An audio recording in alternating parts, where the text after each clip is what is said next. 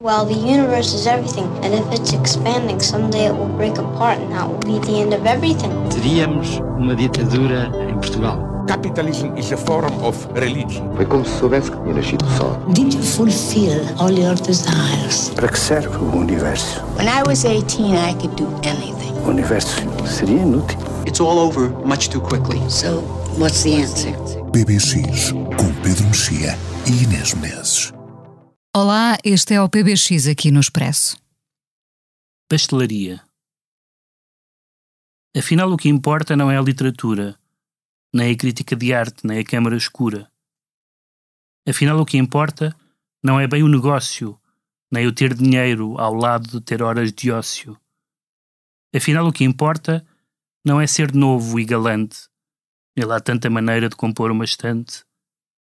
Afinal, o que importa é não ter medo, fechar os olhos frente ao precipício e cair verticalmente no vício.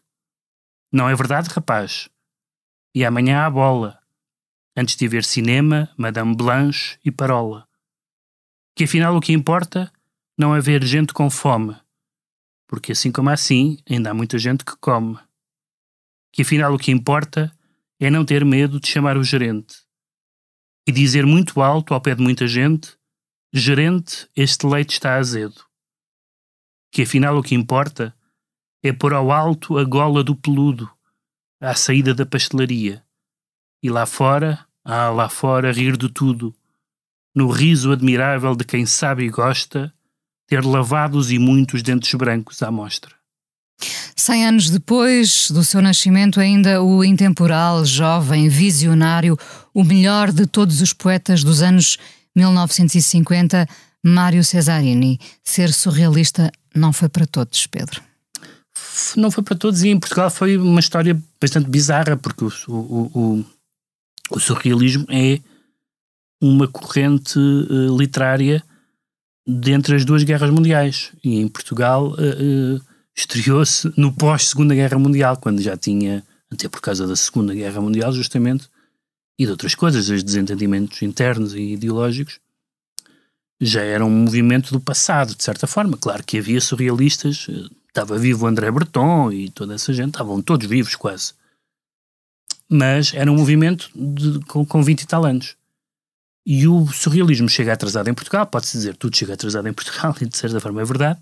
Tudo chegava. Mas, por exemplo, o neorrealismo chegou mais ou menos uh, uh, na altura em que estava, em que era poderoso na Itália e, no, e noutros países. Ligeiramente mais tarde, mas, mas não muito. Porquê que o surrealismo, uh, independentemente da razão porque é que chegou e da história, de quem é que trouxe, do, dos livros, há várias versões sobre isso. Porquê é que foi tão importante o surrealismo em Portugal? Porque o surrealismo em Portugal foi também uma forma de encontrar da literatura portuguesa encontrar, ou dos escritores portugueses, a literatura portuguesa não é uma entidade independente dos escritores, encontrar uma terceira via, porque havia uma. existia uma, uma literatura oficial, uh, que era oficial no sentido de. enfim, propagandística, eh, não havia tanto quanto isso, mas havia uma, uma literatura recomendada, que era patriótica, cristã, enfática, saudosista, tudo isso. E depois havia a literatura da oposição, que era a literatura essencialmente neorrealista, depois mais tarde vai, se alargar o, o espectro. O neorrealismo é a forma como se pôde chamar em Portugal ou que nos outros países chamava realismo socialista. Portanto, era uma literatura politicamente empenhada, com uma visão marxista do mundo e, e centrada naturalmente nos temas clássicos da luta de classes, uh, no contexto de uma ditadura ainda por cima. Uh, o surrealismo, que não partilha valores com o Estado Novo, naturalmente, também recusa o lado, a seriedade e o puritanismo do neorrealismo.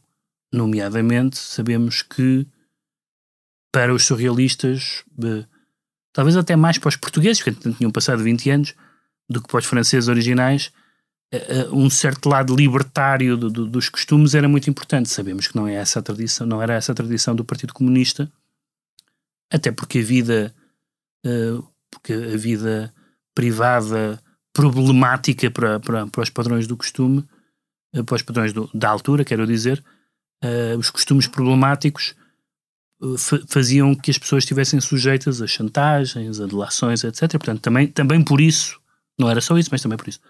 O surrealismo é libertário. O surrealismo quer gozar com tudo e com toda a gente, gozar nos dois sentidos da palavra, isto é, no sentido do prazer e no sentido da troça.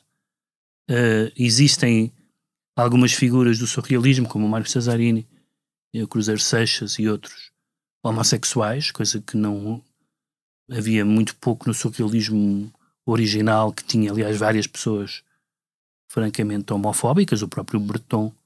Há um famoso diálogo sobre a, sexualidade em que eles estão todos a dizer as suas fantasias mais, mais obscenas e depois alguém que fala de uma fantasia homossexual e o Bertão diz: Não, isso, isso, isso, assim a conversa acaba aqui, vamos para aí. Portanto, depois eles terem dito coisas que são uh, uh, realmente muito para lá da, Uh, do, Mas o facto de ter chegado mais tarde a claro, Portugal. Isso também, isso, isso também traz dado. E portanto, o surrealismo foi importantíssimo porque foi um, uma. Era uma.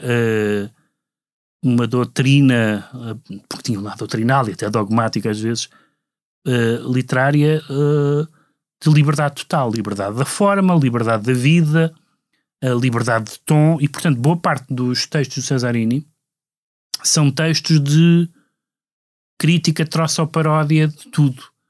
Das formas de falar, das hierarquias sociais. Nós falámos aqui num episódio anterior sobre Maria Henrique Leiria, não é? Uh, portanto, gozar com a tropa, no sentido próprio do termo. Era uma espécie de vidrão onde cabia todo o descontentamento com uma, com uma troça implícita, mas, não é? Mas era um, mas era um descontentamento que, uh, por exemplo, o, o, a hostilidade à autoridade não era apenas a hostilidade à autoridade do Estado Novo, era a hostilidade, a hostilidade à autoridade em geral. Coisa que provavelmente para uma parte dos comunistas era uma hostilidade àquela autoridade e não à outra, até porque havia uma relação bastante hierárquica. Ao lado institucional, muito ao lado institu institucional. Sim, e portanto é? aí isso faz com que eles fossem, estivessem sempre, uh, um, mesmo os que tiveram, os que se tornaram canónicos com o tempo, como o Cesarini, por um lado passaram bastantes dificuldades, no caso do Cesarini até com a polícia, não é? Porque pelos seus costumes tinha que se apresentar periodicamente à polícia, etc. E por outro lado também, mesmo quando se tornaram canónicos, nunca quiseram muito ser canónicos. Havia, havia uma, uma eh, marginalidade, não marginalidade é uma palavra demasiado mas, forte, mas, sim, mas de, todos um bocadinho malditos à sua sim, maneira. Uma, uma, o Gancho, o António Gancho, por exemplo. Uma recusa, exatamente, uma recusa muito uh, uh, determinante de não fazer parte de, de, de não fazer parte uh, do sistema. O Cesarini tem esse lado e depois tem um lado é importante que as pessoas se lembrem que o, o surrealismo é em grande medida um movimento romântico no sentido literário do termo. Por exemplo, é um movimento literário para quem a, a, a experiência humana número um é o enamoramento, não é? Portanto, uh, livros do Breton é aquilo encontrar uma pessoa na rua e de repente aquela pessoa é o centro da vida de quem a vê. Uh, e portanto o Cesarini tem, embora em chave, em alguns casos veladamente, em outros casos já nada veladamente, há uns poemas chamados Poemas de Londres de 61 que são claramente em que o destinatário são homens.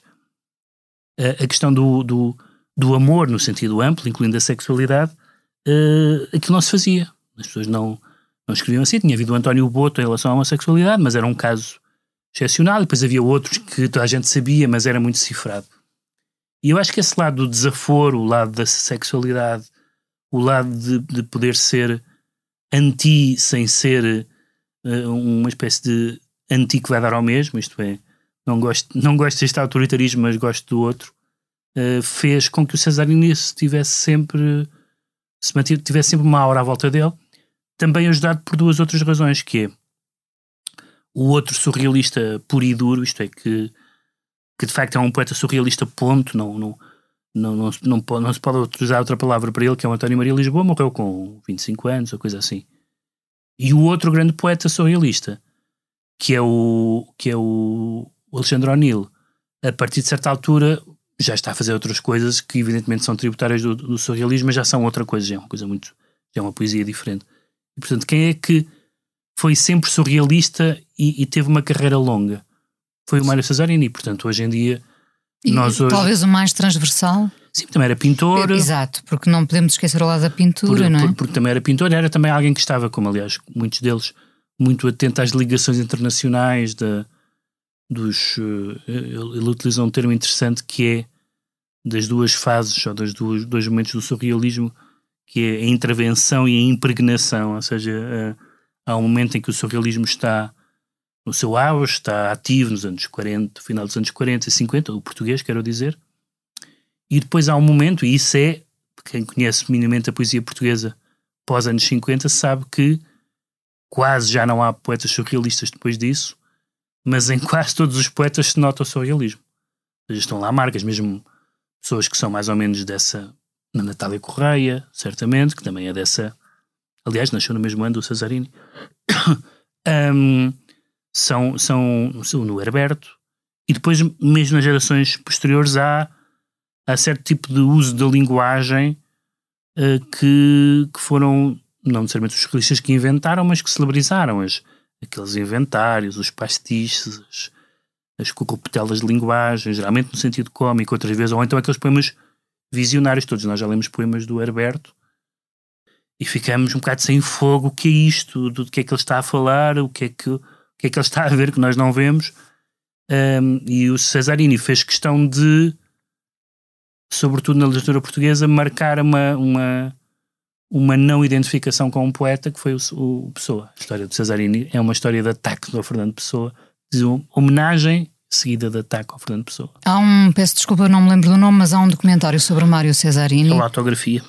Um, em que percebemos que, uh, apesar de todo o seu universo riquíssimo, literário, uhum. a pintura, artístico, ele acaba a, a, morrer em casa da irmã, uhum. não é? Uh, e percebemos que muitos uh, destes homens homossexuais, numa altura complicada, nunca, nunca viveram as suas relações amorosas um, condicionados pelo, enfim, pela questão política, social, porque. Bem, é, é diferente, apesar de tudo, é diferente, aliás, essa questão tem sido muitas vezes abordada, porque nem todas as pessoas viviam, por exemplo, o Cruzeiro Seixas dizia. Uh, eu vivia a minha vida, mas o mais recatadamente possível. O Cesarini não era dessa. Não, não, não, não, era, queria, não queria ser recatado. Era, era do viver perigosamente, e, e aí o perigosamente era mesmo perigosamente por, por, pelas razões óbvias. Um, mas, mas havia uma. Havia sempre. Isso acontece até em declarações do Cesarino sobre o sucesso, sucesso pelo menos de crítica e de prestígio, que é muito bem, mas a vida, a vida é tão ou mais importante que a poesia. Portanto, há sempre essa ligação muito forte entre a poesia e a criação artística como uma coisa uh, não desligada e não superior à vida. É, no fundo, um, um, ao limite, um surrealista ou um romântico é uma pessoa que acha que a vida e a arte são a mesma coisa, não é? Ao contrário do que dizia aquela menina que, que atirou sopa de tomate contra uns quadros, que dizia o que é que é mais importante, a vida ou a arte, sempre houve pessoas que disseram não há diferença. Eu também acho, com algumas limitações, que não há diferença. Evidentemente que se levarmos esta vida à letra, acabamos mal, como muita gente acaba mal, porque apesar de tudo há umas diferenças pragmáticas da vida que não entram na arte. E, portanto, uma pessoa não, não, não, não pode viver uma existência inteiramente poética sob pena de enlouquecer ou, ou de ir viver para debaixo da ponte. Mas, uh, uh, mas eles viveram, viveram assim, muitos deles viveram assim, e Cesarino é o nome mais importante e mais duradouro, e sobretudo uh, é, não se sente que é, ah, é um escritor do passado, é um escritor dos anos 50, não, é um escritor que, com uma outra exceção, até porque ele, escreve, ele escreveu, uh, não ser que escreveu pouco, porque a obra é, é, é, grande, mas ele escreveu quase tudo nessa década de 50. Depois os outros livros são em grande parte poemas retomados, organizados de outra maneira. Ele, no fundo, teve ali 10, 15 anos em que produziu a obra pelo qual o lembramos, e depois, evidentemente, a partir dos anos, ainda faz uma, um livro importante dos anos 80, e depois escreve um, um livro mais ou menos pornográfico a, a meter-se com a pessoa, chamado Virgem Negra, porque ele censurava a pessoa o facto de ser um poeta só cerebral e, portanto, ao ser um poeta só cerebral, era um poeta da negação dos instintos e dos desejos. E então esse, esse poema é um poema que não se pode ler assim numa sala de aula, pelo menos no liceu. O mais jovem de todos, Mário Cesarini, 100 anos sobre o seu nascimento. Hoje terminamos este PBX com Arlo Parks, tem 22 anos, foi através de Miguel Esteves Cardoso que a conheci. Cantora, compositora, poeta, passou pelo Primavera Sound no Porto, lançou em maio o álbum Soft Machine. Vamos ouvi-la aqui com Phoebe Bridgers, que de resto tem colaborado com toda a gente e que faz parte da super banda Boy Genius. A canção chama-se Pegasus. Voltamos para a semana, Pedro. O som foi do João Luís Amorim. Falling asleep, holding your